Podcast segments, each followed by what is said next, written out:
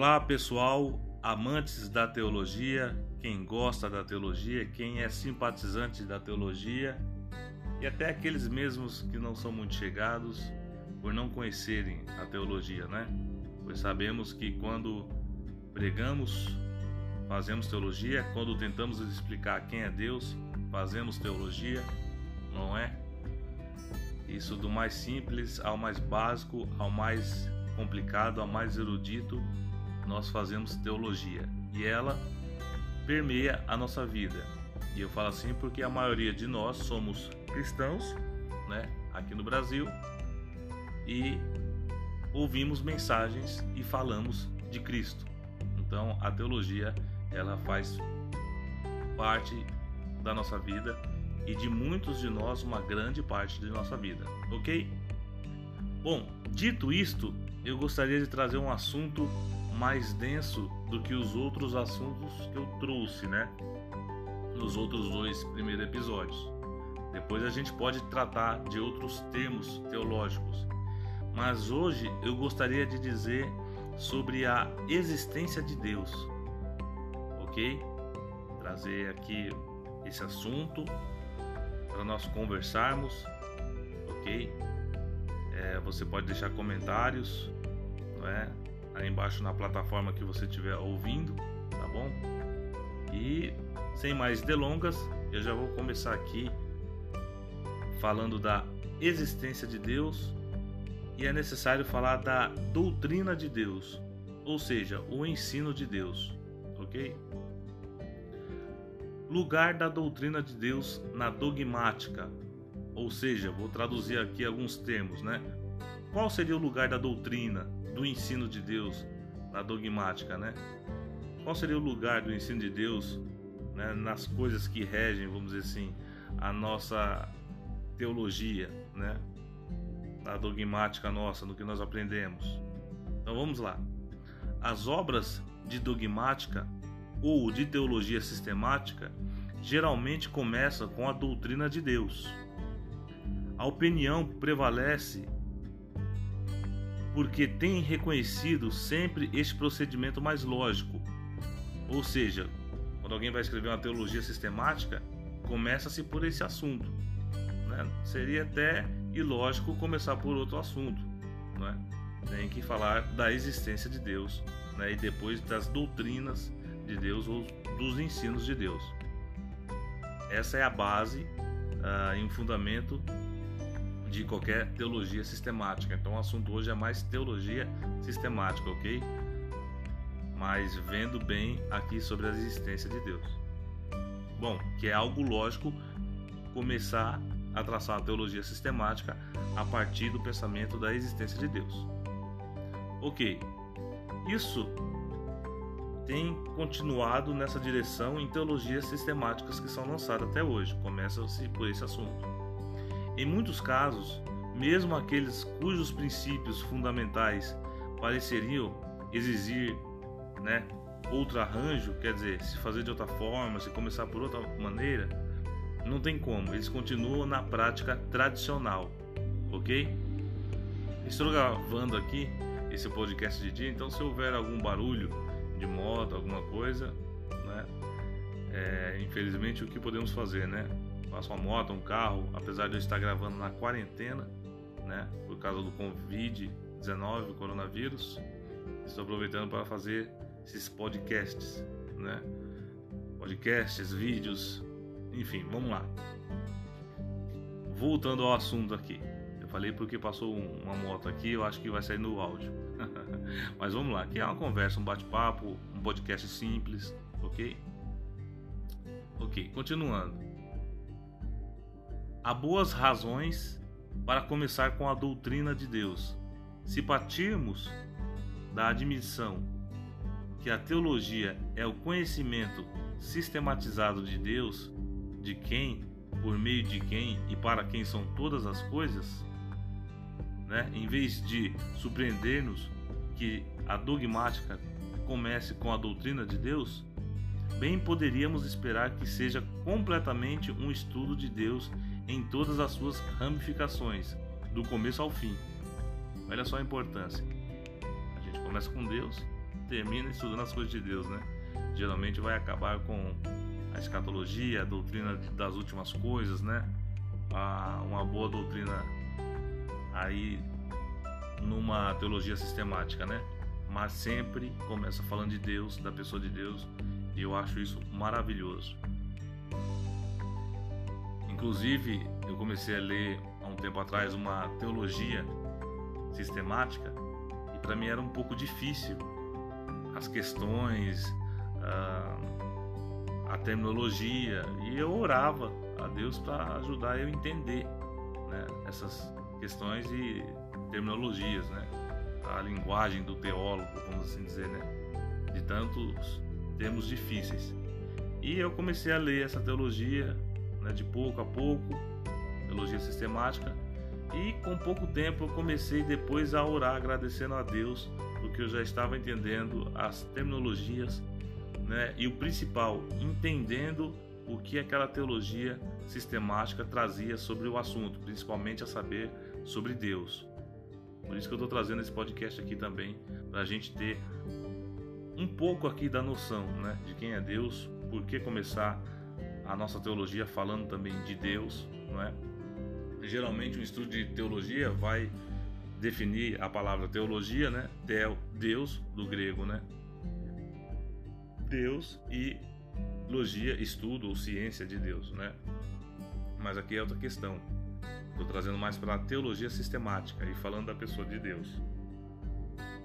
Bom, como uma questão de fato, isto é exatamente o que se pretende que seja embora somente o primeiro locus, ou primeiro capítulo teológico, trate diretamente de Deus, enquanto que ou parte ou loque subsequentes tratam dele de maneira mais indireta.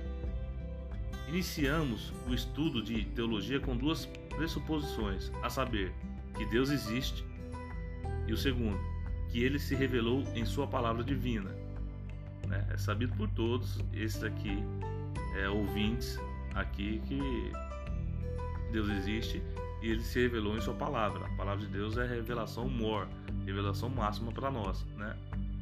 Mas nós devemos também no papel de evangelizar os outros que não sabem, né?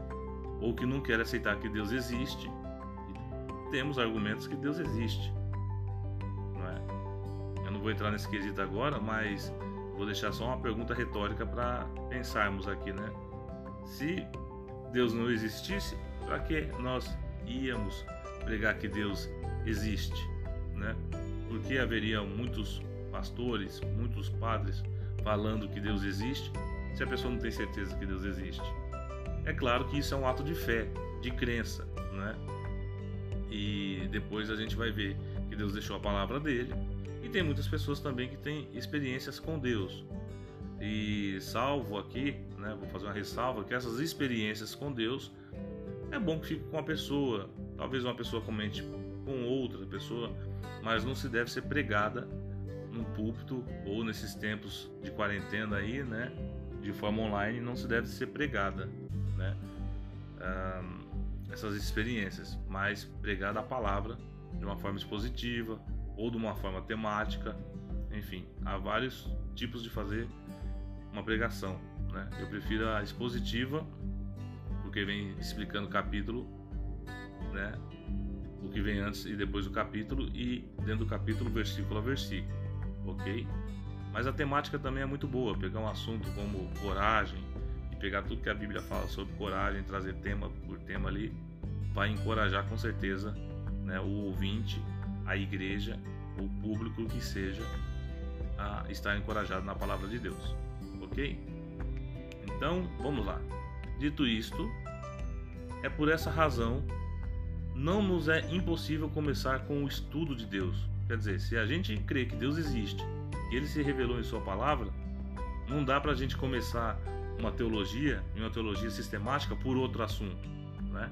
Para alguns pode ser simples o que eu estou falando, mas para outros o interesse também é esse desse podcast, né? trazer pessoas que não conheçam a teologia a conhecer, saber que a teologia sistemática ela tem que começar, vamos dizer assim, a falar de Deus, da pessoa de Deus, porque senão fica complicado. Inclusive, é, pelo que eu falei para vocês aqui, nas entrelinhas, fica difícil de alguém que vai escrever uma teologia sistemática, geralmente tem 800 páginas, né, as pequenas, né, intermediárias, tem outras aí de 1500 páginas, tem outras de quase 2000 páginas e mais, tem mais. Enfim, eu tô lembrando aqui, eu vou citar duas. Vou citar a Teologia Sistemática de Luiz Berkoff, que é muito boa, eu gosto muito. Eu vou citar aí uma teologia que é, assim, para muitos, um auge, um clímax da teologia, que é a Teologia Bavinck, Teologia de Bavinck. São quatro volumes e cada volume desses aí são quase duas mil páginas. Quer dizer, já viu que aqui é um podcast é para pessoa simples, mas para quem gosta de teologia mesmo, né? Então não tem como começar essas teologias sistemáticas sem falar de Deus. Aí falando de Deus e dos seus ensinos, vem todos os desdobramentos, ok? Sobre a vontade dele, o decreto dele. Isso é muito importante de estudar, porque quanto mais a gente vai conhecendo isso e essas coisas, a gente vai conhecendo quem Deus é. Né? Não podemos conhecer Deus aqui nessa terra na sua totalidade, mas podemos crescer no grau de conhecimento, ok? Vamos lá.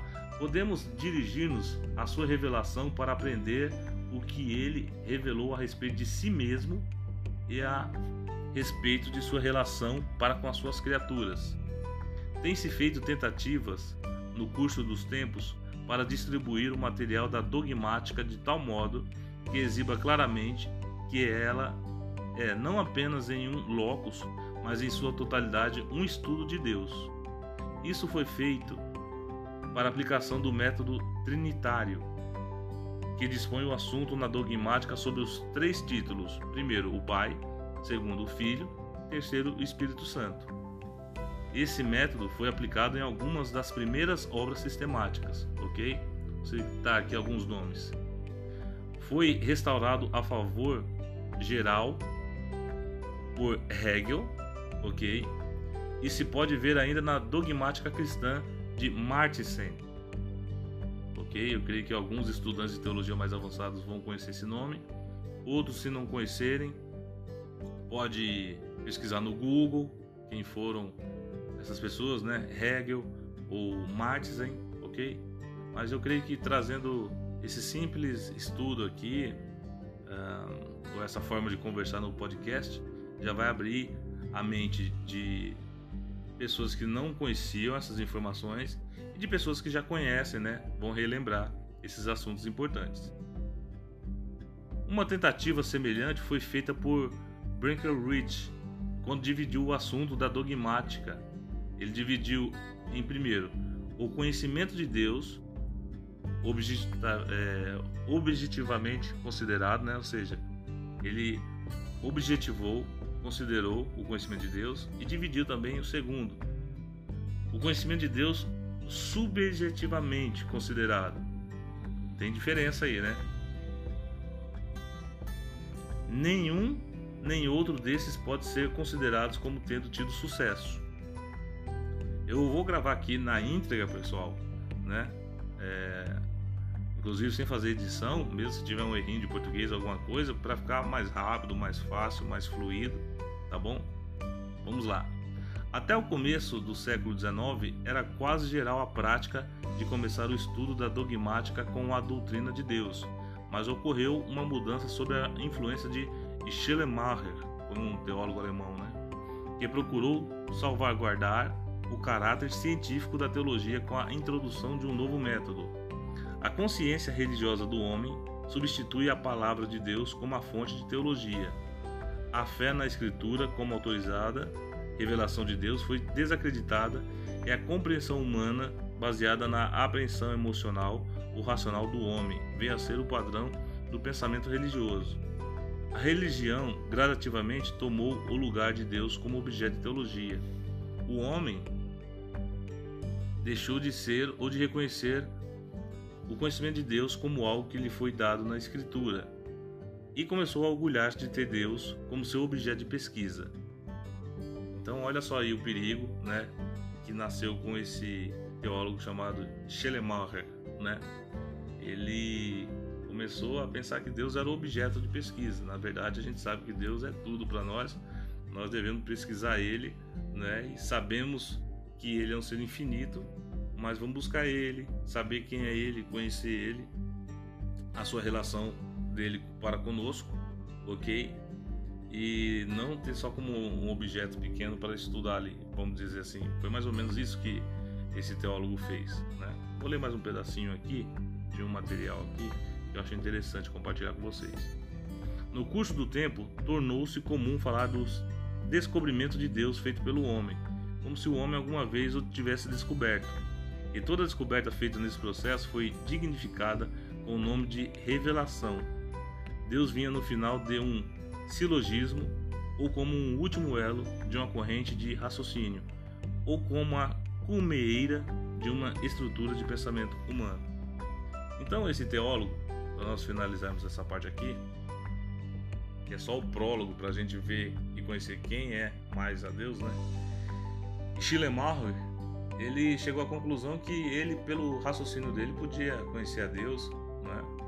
falar das coisas de Deus, fazer a descoberta, cada descoberta uma revelação, esquecendo-se do principal, que Deus é que nos deixou a conhecer Ele através da palavra de Deus, não é? e através de muitas coisas, como a revelação natural, como Paulo disse, não é? sobre as coisas da natureza. Ok? Então, esse é um prólogo, ou seja, é um assunto preparatório para a gente entrar depois em outro podcast para a gente conhecer mais quem é Deus, ok? Eu tentei não deixar muito é, técnico, mas também não fugir muito da seriedade desse assunto ok? Espero que você tenha gostado, tá bom? E que nós venhamos a nos interessar por teologia da maneira correta, não é? E não como fez esse é, teólogo e tantos outros da teologia liberal, né? Sobre teologia literal, gostaria de dizer algo rápido aqui. A teologia literal, ela não constrói nada, ela só quer destruir a teologia ortodoxa autologia que já está fundada, né? Então devemos fugir dessas teologias aí, a não ser quando seja para fazer uma apologética, ou seja, para defender. Então aí sim, é, né? A gente lê algum livro ou mais livros sobre teologia liberal para saber quais pontos eles pensam. E geralmente, como eu sei já que os pontos dele não têm fundamento, vamos dizer assim, bíblico, tem fundamento mais em raciocínio humano, vamos dizer assim, e geralmente ilógico, já dá para saber os pontos que a gente pode combater, debater, ok? E eu fecho esse podcast aqui lembrando de Agostinho, né, debatendo ali com Pelágio e com tantas outras pessoas, não é? E ganhando ali os debates porque ele conhecia muito da palavra de Deus, um homem muito capaz que Deus levantou na terra e assim também pode ser nos dias de hoje. Ok? É isso aí. Um forte abraço para vocês. Fiquem na paz. Tchau, tchau.